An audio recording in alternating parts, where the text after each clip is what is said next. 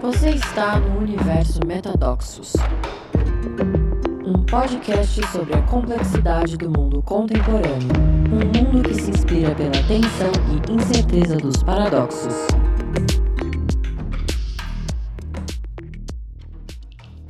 Bem-vindos a mais um episódio do Metadoxos. Hoje para falar de um tema importante, fundamental se a gente quiser continuar tendo humanidade no planeta, que é o tema de regeneração.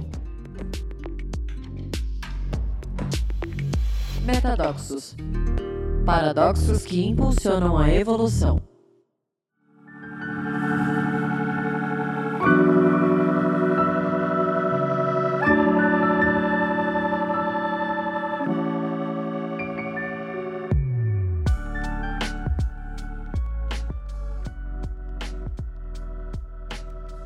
Bem-vinda. Se apresenta um pouquinho, conta aí como é que esse tema é caro para você.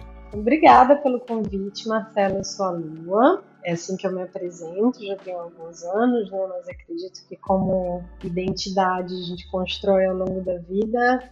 Eu me tornei Lua no passado dos anos e é algo que também que também é um processo que vem junto com essa investigação desse tema, né? Que é a regeneração eu caí nesse lugar, né, totalmente assim por acaso, por acaso entre aspas, acho que é resultado de uma busca.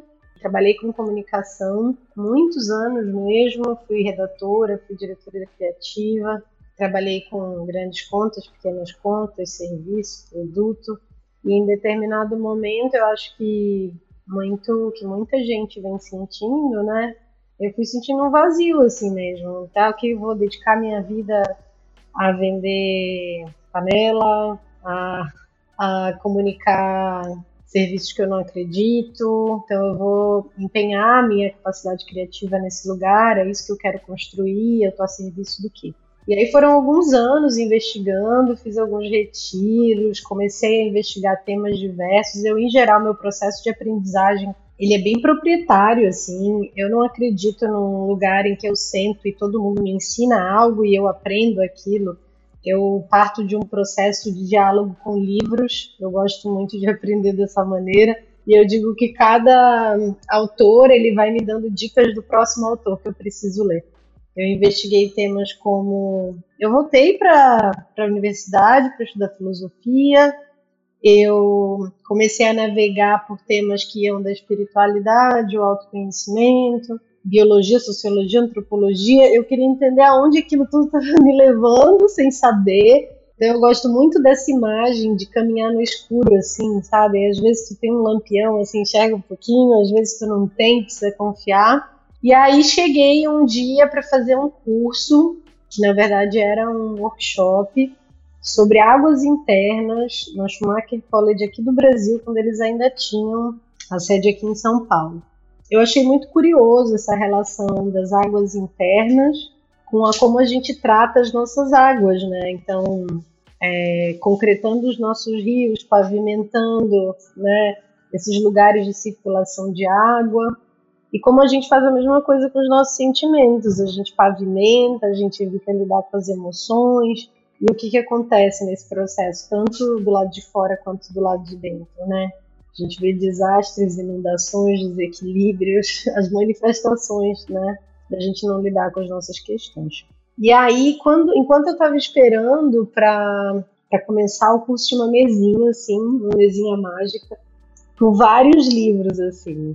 Aí tinha o livro do Satish Kumar, Solo Alma Sociedade, tinha um outro livro que chamava Design de Culturas Regenerativas. É, e esses dois especialmente chamaram muito a minha atenção. O livro do Satish e o livro do Daniel. E aí, quando eu peguei o livro do Daniel, comecei a folhear, né? Só pra fazer ideia do que era aquilo. Isso em 2000 e... Nossa, 2018, talvez. Folheando, e aí tinha um capítulo logo no início do livro dele que fala sobre espiritualidade, sendo que o livro vem falando sobre visão de mundo, biologia, microbiologia, vai analisando várias questões né, da natureza, da sociedade, fazendo essa relação. E aí foi a primeira vez que eu vi um livro de um cientista abordando esse tema da espiritualidade. E o quanto isso era importante para a nossa transformação. E qual a visão dele sobre a espiritualidade, que é esse autoconhecimento profundo. E o quanto isso ia ajudar a gente no nosso processo de transformação da sociedade.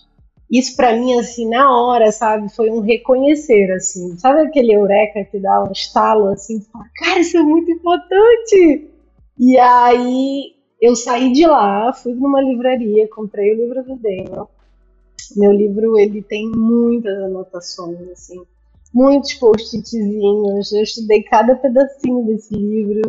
Para mim, o livro do Daniel ele amarra muitas coisas de vários autores que vieram antes dele, né? O trabalho do Capra, o trabalho da Joana Macy, o trabalho é, de estudos de sistemas vivos complexos. Então, e aí do livro do Daniel para ir para o livro do Satis, para ir para o livro do Capra, para ir para o livro da Joana Macy, para ir para o livro do Charles Eisenstein tudo é uma grande costura, né? Assim, para conhecer a Helena Norberg, para vir aqui para o Brasil entender tá, quem está fazendo isso. Então, eu acho que depois desse primeiro contato, o que eu fui fazer foi mergulhar nesses autores e fazer uma coisa que eu gosto de fazer muito, que é escutar.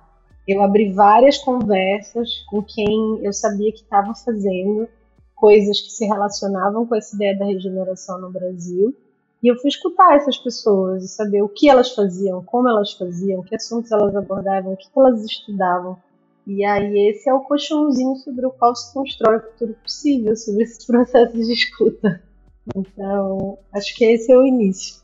Que legal. E depois de todo esse aprendizado, qual que é a tua definição atual de regeneração? Então, acho que a minha definição de regeneração, ela depende um pouco do que, com quem a gente está falando, mas elas estão conectadas, né? Quando a gente fala do trabalho com as organizações, com as empresas, a gente está falando de devolver para o sistema mais do que a gente retira. E quando a gente está falando de uma regeneração interna, é essa capacidade da gente se aprofundar em três perguntas: quem eu sou, de onde eu venho, para onde eu vou quem eu sou numa visão que quando a gente mergulha em identidade, a gente vai ter essa identidade individual, mas a gente vai ter possibilidade de, de identidades coletivas. De onde eu venho é esse aprendizado do que eu trago da minha ancestralidade, né, que eu posso oferecer para essa cura do mundo. E para onde eu vou, é, qual é esse futuro que eu estou colaborando para construir. Então, eu gosto muito dessas três perguntas, que são três perguntas existenciais, e elas ajudam a botar a gente no rumo, sabe? Uhum. Então, assim, né, são duas perspectivas que dá para a gente brincar tanto nesse lugar do indivíduo quanto no lugar do coletivo, das organizações ou das pessoas. Uhum. Mas eu acho que uma forma bonita de dizer é que a regeneração é esse nosso desejo profundo de cura, nosso e do mundo, assim, sabe? Uma outra forma também de dizer, né, é que é um paradigma de pensamento, é uma visão de mundo, assim. É, como é que a gente troca, como é que a gente rompe com essa visão mecanicista, utilitarista, branca, europeia, patriarcal, colonialista. E a gente diz, não, a gente pode viver de outra maneira. Né? A gente pode praticar a vida colocando a vida no centro das nossas decisões. Legal. Deixa eu começar pela segunda dimensão, que é essa pessoal, antes da gente ir para as organizações. Como é que você está respondendo atualmente essa pergunta para você? Acho que essa não é uma pergunta que a gente tem uma resposta, mas a gente vai respondendo ela. Né? Boa. Quem eu sou? Eu sou uma mulher afro-indígena, cabocla amazônica, é, tenho raízes muito profundas naquele território em relação a essa visão exploratória de mundo que vê os nossos territórios só como recursos não ver as pessoas. É, então eu tenho uma esse lugar da minha consciência socioecológica, ela emerge desse quem eu sou, né? Eu nasci nesse lugar, no meio dessa floresta, se relacionando, se relacionando com esse território que é um território de uma riqueza gigantesca, porém com pessoas vivendo em situação de muita pobreza. Sou mãe também, tenho quatro filhos e sou uma pensadora, escritora, filósofa, é, bruxa, encantadora de pessoas, por isso que eu me tornei palestrante, porque eu acho que parte desse processo também passa por encantamento, né, de como a gente pode sonhar com o futuro. De onde eu venho, desse lugar que eu acabei falando no que eu sou, e para onde eu vou, eu acho que eu vou para minha entrega radical, assim, o tempo inteiro eu caminho em direção a essa entrega radical, porque é viver reconhecendo esse emaranhamento com tudo que existe, né? Com todas as pessoas, com os ecossistemas, as minhas versões do passado, as minhas do futuro, os meus ancestrais, quem vem depois de mim. Legal, vou explorar mais um pouquinho elas. Em que momento você se deu conta da sua ancestralidade afro-amazônica, como você falou? Né? É, é, em que momento que, que isso ficou presente para você e você sentiu ao mesmo tempo? Imagino que tenha sentido, por um lado, a força e a resiliência, por outro lado, os traumas e as dores também. Nossa, essa é uma pergunta muito boa, assim, porque eu navego nela, tipo, isso é algo que não terminou, né? É algo que continuamente a gente está olhando, assim. Uhum. Quando eu digo que a regeneração, eu tenho, eu tenho uma newsletter que chama Diário da Regeneração. E as pessoas que acham que é Diário da Regeneração, tipo, do tema, né? Uhum. Mas não, é o meu Diário da Regeneração. É como eu vou me regenerando, né? Enquanto eu estudo e me aprofundo nesse tema. E eu acho, não, eu tenho certeza que quem me ajudou a construir essa consciência social e política foi a regeneração. Por quê? Porque lá em 2019, 2020, quando eu comecei a investigar esse tema, e ele ainda não tinha uma perspectiva política decolonial, e eu estava muito baseada no trabalho do Daniel ainda, aqui no Brasil muito pouco se estudava e se falava sobre esse tema. E aí, para eu estudar e discutir sobre esse tema, eu precisei estar em muitos fóruns globais, que a maior parte das pessoas eram pessoas do norte global. E raça, a gente constrói é, essa identidade racial, a gente constrói na relação com o outro, né? Porque raça também é uma invenção. E a gente que não é branco, a gente é sempre o outro, né? Quem é a, a pessoa universal é a pessoa branca. Os outros, aí tem os negros, tarará, tanto que se fala muito, né? Que branco não se reconhece branco porque ele acha que não tem raça. Mas a gente constrói essa ideia também de identidade racial em relação ao outro, né? E foi na presença desses outros do norte global que eu comecei a ter muita clareza sobre questões de raça, assim, sobre questões de condições socioeconômicas brasileiras. Porque nessas discussões eu olhava e dizia: Isso aí não tem nada a ver com onde eu vivo. Isso aí não é assim lá em casa, não. Então, eu comecei a entender que tinha alguma coisa que faltava nessa peça da regeneração para nós. Então, foi nessa investigação de decolonizar essa regeneração que a minha identidade aflorou. Porque aí, para fazer esse processo de decolonizar um tema que eu estudo, eu preciso me decolonizar.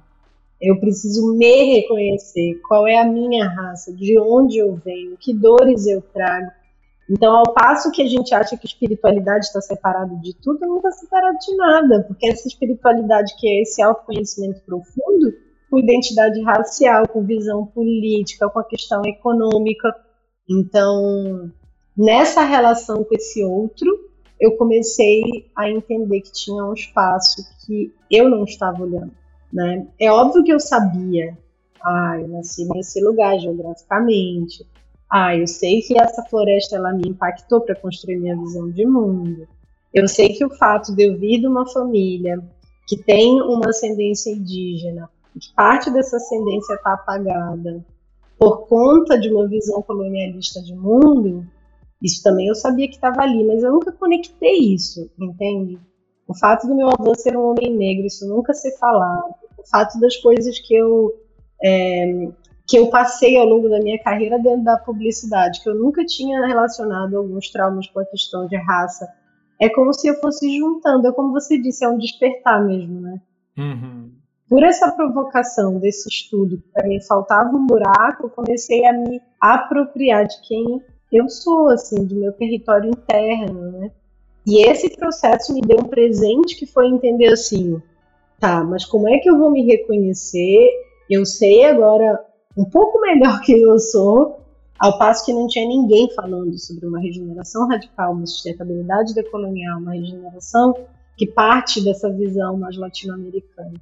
Em algum momento eu mandei um LinkedIn, uma mensagem no LinkedIn para o Daniel, porque eu sou esse tipo de pessoa. Se tem algo que me perturba, eu mando mensagem até para o Papa. Mandei para ele, coloquei essas questões, a gente marcou de falar, essa conversa nunca aconteceu. Eu vi que ali também tinha um lugar, sabe?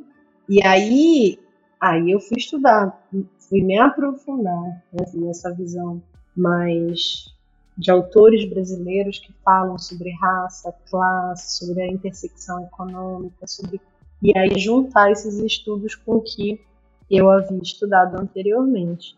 Eu tive envolvido, no, você está falando, né, em 2016, 2017, até 2018, de bastante envolvido com a fazenda da Toca, que tem uma proposta de regeneração é, a partir de sistemas agroflorestais e a gente fez, faz bastante dessas provocações, né, que não adianta regenerar o sistema lá fora se as, se as relações não forem regeneradas, né, e se o interno não for regenerado, essa capacidade de construção interna. E eu gostei muito quando a gente fez a, o diálogo lá na base, você falou um ponto que, eu queria explorar contigo, que é a regeneração a partir de outras cosmovisões que não seja essa cosmovisão do norte global, que inclusive quando fala de regeneração fala a partir né, de, de alguns mecanismos distintivos que continuam sendo econômicos. Né? Quais são as cosmovisões que mais te informam hoje para a tua abordagem para a regeneração? Eu acho que tem um lugar da investigação das perspectivas de mundo ameríndias, né? E aí desses indígenas do que a gente chama aqui da América Latina, especialmente, mas não só das Américas de uma maneira geral. E quando você fala de investigar, né, você não está falando só no caso do Ailton, a gente consegue abrir um livro e ler o Ailton. Mas no caso de vários outros indígenas, você precisa conversar com eles. Né? E é muito menos sobre conceitos e muito mais sobre essa sabedoria que uma sabedoria oral. Então, assim, eu agradeço a, a gente ter a possibilidade de ter um ser como Ailton vivo que pode escrever e a gente pode guardar isso, pode estudar e estudar. Mas tem um trabalho de relacionamento muito forte, sabe, Marcelo, assim, de você de fato conversar. Por isso que eu bato nessa tecla, né? Eu falei, ah, eu amo escutar. Mas esse lugar da escuta, ele é muito mais do relacionamento, né? Eu gosto muito de uma frase da Ana Dantes, que ela fala, que ela até postou um dia no Instagram dela, eu guardei também, transformei até no slide do, do, de uma aula, que fala assim, só vejo bem quando me aproximo. Né? Essa própria ideia de estudar alguém estudar uma teoria, estudar uma visão de mundo, ela é limitada também, né? Então, eu acho que um dos aprendizados que aí transforma também a forma como a gente aprende é esse do relacionamento.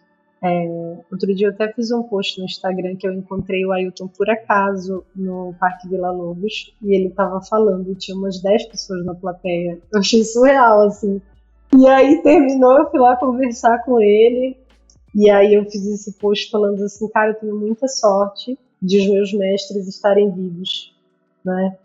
Quando você está falando, só para quem está quem tá ouvindo aqui não sabe, você está falando do Ailton Krenak, né? Estou falando do Ailton Krenak, desculpa, não entendi sobre ele. Não, só para é, só para as pessoas que estão ouvindo e não, não fazem ideia. Só, uhum. E aí vale a pena quem não conhece dar um Google e começar a acompanhar tudo que ele fala é muito super potente, né?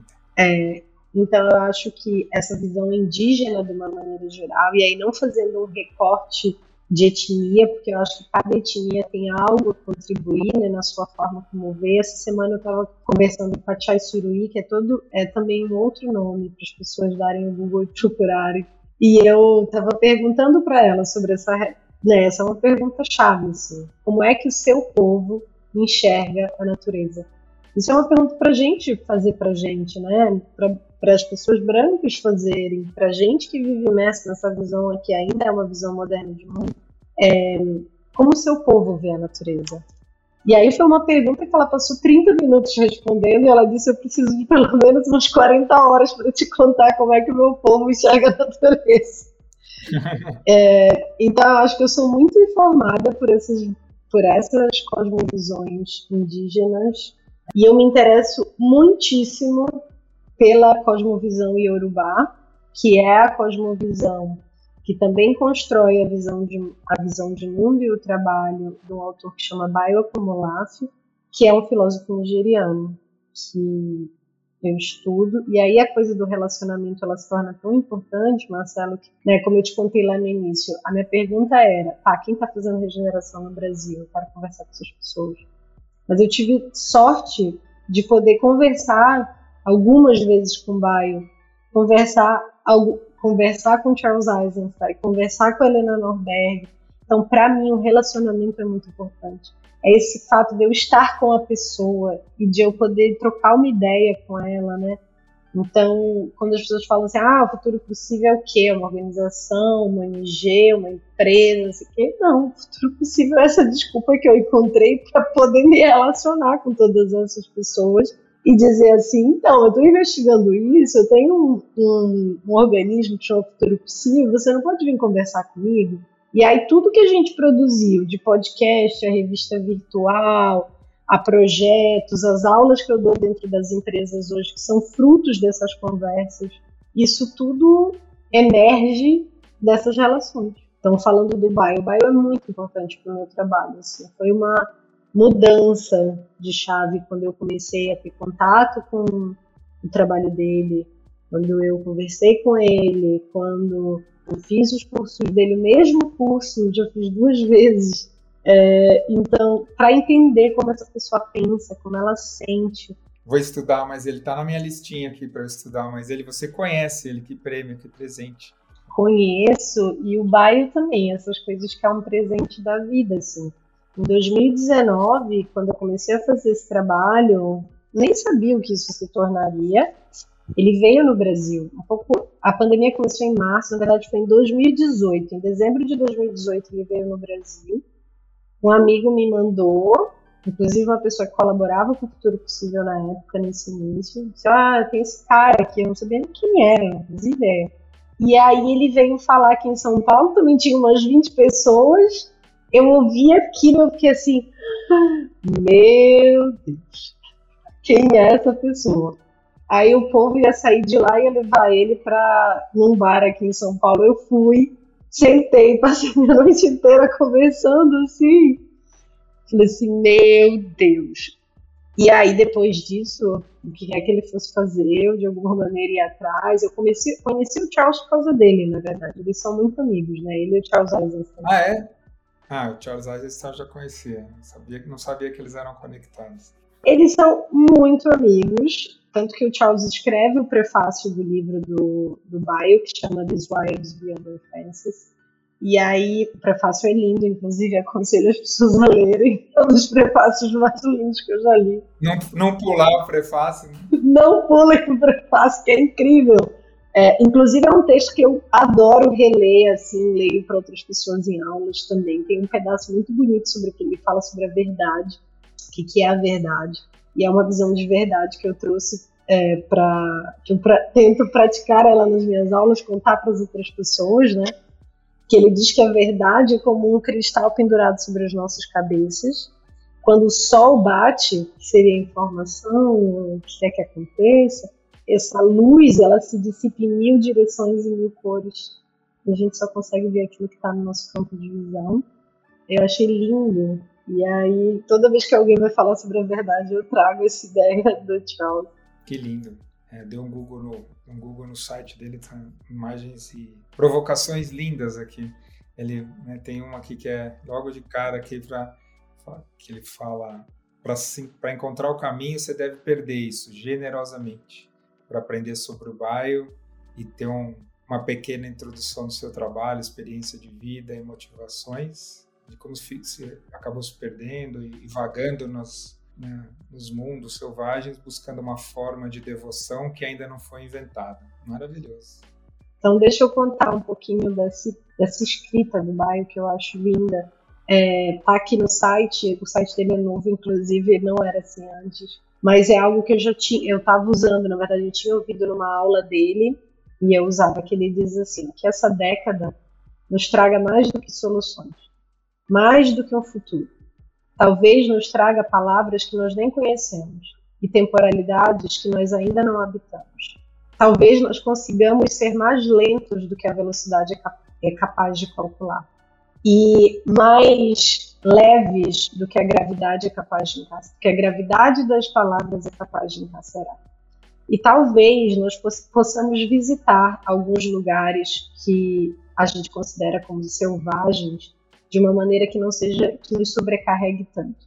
E aí ele fala que talvez isso permita com que a gente composte, com que a gente se composte, né? com que a gente esteja pronto para o que a gente chama de impossível e que a gente possa dar bem-vindo a essa década do que ele chama de fugitivo. Porque ele trabalha muito com essa perspectiva, né, que é uma perspectiva a partir de uma cosmovisão africana, que ele diz que ele faz essa provocação no curso dele, né, que nós possamos ser fugitivos do plantation scene, né? Que ele traz essa ideia do plantation, onde os escravos trabalhavam, né? E ele diz que essa, essa cosmovisão ela tem muito a ensinar sobre essa capacidade de fuga, né? Desse lugar da monocultura, da monocultura de ideias, de, desse lugar, desse marasmo, de uma única coisa, uma única visão. Então eu gosto muito dessa perspectiva da, da fuga do plantation scene, sabe? É, e aí que ele fala que a gente possa talvez dar bem, dar boas-vindas, né? Essa visão de mundo fugitivo. Que legal, que legal.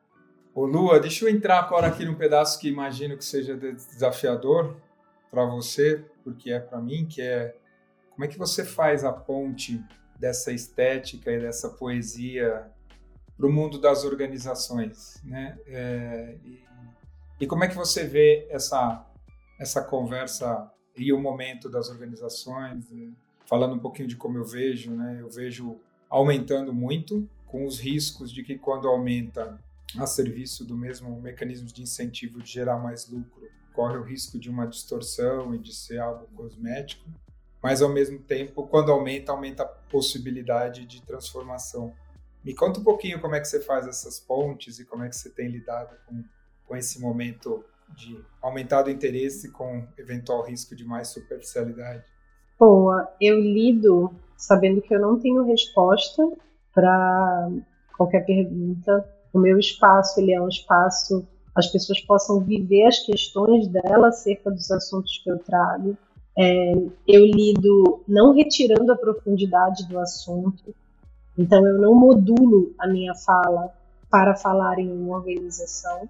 Eu vou falar sobre esses assuntos que estão atravessados por economia, pela política, pela visão de mundo, pela visão, né, por essa visão de mundo ecossistêmica. Eu vou abrir esse espaço para que a gente possa fazer perguntas difíceis e viver a ausência das respostas, porque muitas perguntas das organizações elas ou não podem, ou não devem, ou ainda as pessoas não conseguem responder algumas dessas questões. Então eu acho que não retirar a profundidade, a seriedade, a gravidade sabe, do problema, eu acho muito importante. Eu não retiro essa dimensão espiritual também. E eu piso nesse chão sendo eu, aquele eu que, você, que eu mencionei anteriormente, assim. Eu não finjo que eu estou fora do sistema, sabe, Marcelo? Eu faço parte do sistema sendo essa pessoa.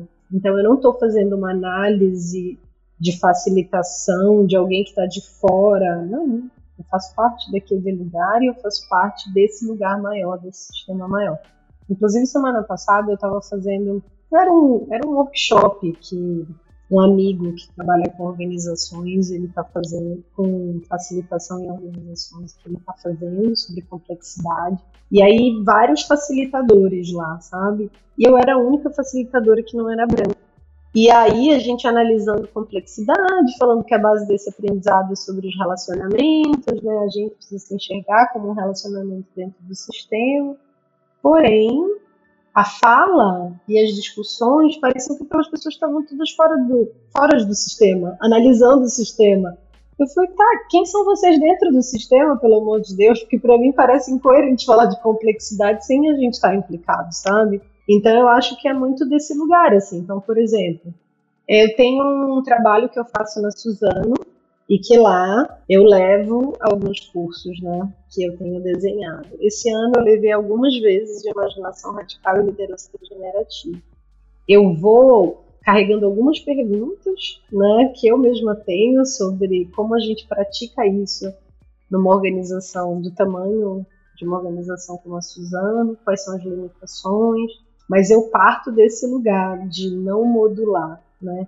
O que eu faço é como é que eu faço para falar a língua dessas pessoas. Então, para isso, eu conto com a ajuda do time que está ali me contratando, mas eu não tenho nenhum tipo de censura para fazer o meu trabalho. Eu não conseguiria fazer o meu trabalho se eu não tivesse a liberdade que eu tenho, sabe? Muito legal. Aproveitando que a gente está chegando no final aqui, às vezes no, no Metadoxos a gente faz essa, esse convite para ser mais em primeira pessoa e eu, já que a gente está falando nesse tema de regeneração, eu queria propor que você contasse uma história onde você se sentiu se regenerando e eu refleti de volta para você que, que impacto ou que, que percepção te devolver um pouco do, do que eu ouvi e eu fazer a mesma coisa, eu compartilhar contigo uma história assim aí você refletir de volta para mim. Você topa? Eu topo, eu tô tentando pensar aqui que história que eu vou te contar. Então vai lá, conta você que depois eu conto a minha. Posso ir primeiro? Pode. Eu acho que o lugar o que eu tenho mais felicidade de ter adquirido, e não num lugar de adquirir enquanto posse, mas de ter relembrado, porque eu acho que isso é algo que a gente sabe, mas que toda essa morfologia da destruição que a gente veio vivendo né, ao longo desse processo, é, que eu pude nesse processo de relembrar e que eu acho que já entrou na minha carne assim que é, e que eu acho que é o aprendizado primeiro assim da, da regeneração né que é a gente eu não gosto da palavra reencontrar ou desfazer essa separação né entre quem eu sou e a natureza que vive lá do lado de fora assim em geral a gente tem glimpses assim, né, de você ver um mar lindo, e você fica ali, você fica naquele lugar que eu sinto que é a gente relembrando de que a gente é aquilo, mas a nossa mente ela tá muito treinada para dizer que não, aquilo é só uma água que tem os peixes dentro e que aquilo não é vida, né? Aquilo pra gente tem um, é aquela coisa ali, é um background né, da nossa existência, aquilo está ali. É, hoje eu consigo, depois de tanto falar, e eu acho que falar, Marcelo, é muito importante. Essas pessoas falam assim, ah, mas não adianta falar se você não fizer. Uhum. A linguagem constrói mundo. É óbvio que em algum momento a gente vai fazer, mas falar sobre os assuntos é muito importante porque isso vai construindo a nossa carne. Então, todo o meu processo de falar milhares de lugares sobre esse assunto, isso foi entrando na minha carne. E aí chega na minha história, que é outro dia me convidaram para dar uma aula do curso que vai ter lá no Rio Grande do Sul. Uhum. E aí me chamaram para falar sobre regeneração, e aí veio a equipe para me filmar. Eu falei, ah, vamos fazer no Parque da Sabesp, que é aqui do lado de casa. E aí eu fui toda arrumada e tudo, sentei lá para falar, né? E aí tinham três pessoas da equipe, ou quatro. E quando eu sentei, assim, enquanto ia desajeitando tudo, aí eu fiquei olhando para as árvores em volta e eu pensei assim, cara, me ajudem. O que eu vou falar? Que eu não faço nem ideia do que vão perguntar. E aí esse cara me ajudem é muito engraçado, assim, é um gatilho, sabe? Aquilo, aquilo quando já tá na carne, aquilo te devolve, assim, na hora. E aí eu falei, tá bom, vamos lá. E começou. E aí quando chegou na hora de eu falar, toda vez que eu vou falar sobre esse ponto é sempre muito especial, que é o tamanho da honra que é respirar o ar desse planeta, o quanto vários seres não humanos permitem com que eu respire nesse momento, o quanto a minha vida é um emaranhado com vários outros seres que generosamente oferecem a umidade, né, como a inteligência que permite essa gravidade perfeita para a gente estar tá aqui, o quanto esse ecossistema do qual eu faço parte permite que a minha vida exista, o quanto essa vida é frágil e delicada. Enquanto falava isso, eu comecei a chorar, que eu tontona no meio do parque da Sabesp. E várias e várias vezes quando eu vou fazer essa fala, isso sempre me emociona, porque dentro de tudo que a regeneração me ensinou, eu acho que esse é o lugar mais especial de sentir que eu nunca estou sozinha, de que eu tenho uma família gigantesca dentro desse planeta. E que poder estar a serviço da vida é a maior honra Eu tenho muita sorte de fazer o trabalho que eu faço, então eu me sinto muito, muito feliz de ocupar esse lugar, de falar sobre esse tema, de fazer esse processo interno, né, que através de mim, talvez, a transformação encontre um espaço para que ela aconteça no mundo do lado de fora. Acho que essa é a minha história. Muito legal. O que vem para mim quando eu ouço a sua história, é que, e é um pouco da experiência que eu estou tendo com você agora aqui no podcast, aqui, é que você não fala, você transmite, né?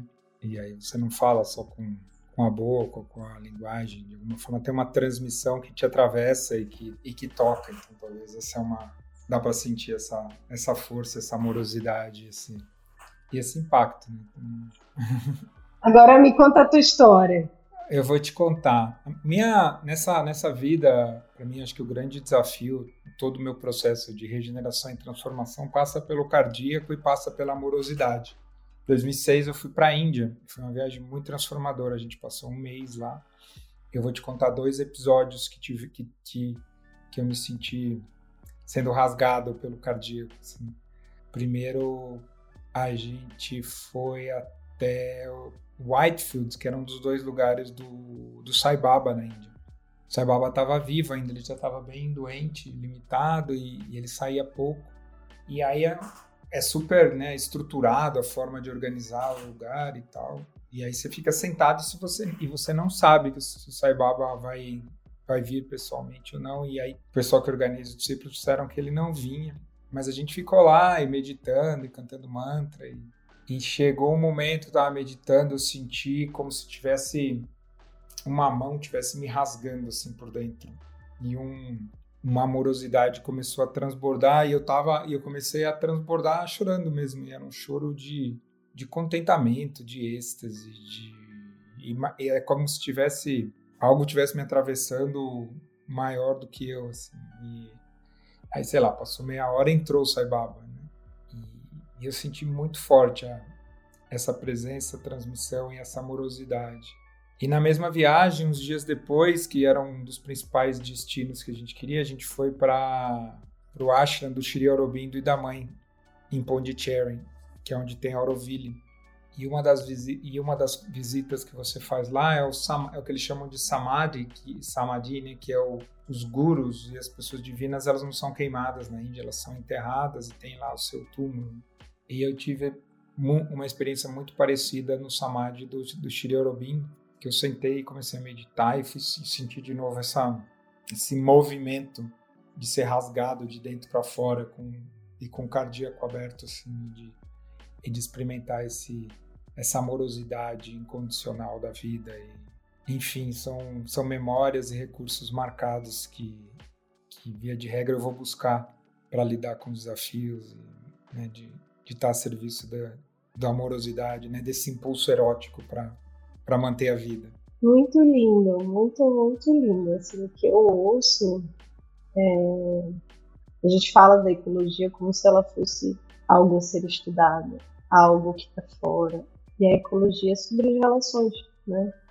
Então eu acho que quando eu te ouço assim, é sobre as relações com aquilo que é encantado, divino, material, confuso, caótico, com tudo isso que a gente sequer sabe nomear. Então, quando eu te ouço falar, me vem muito esse lugar da busca pelo encontro.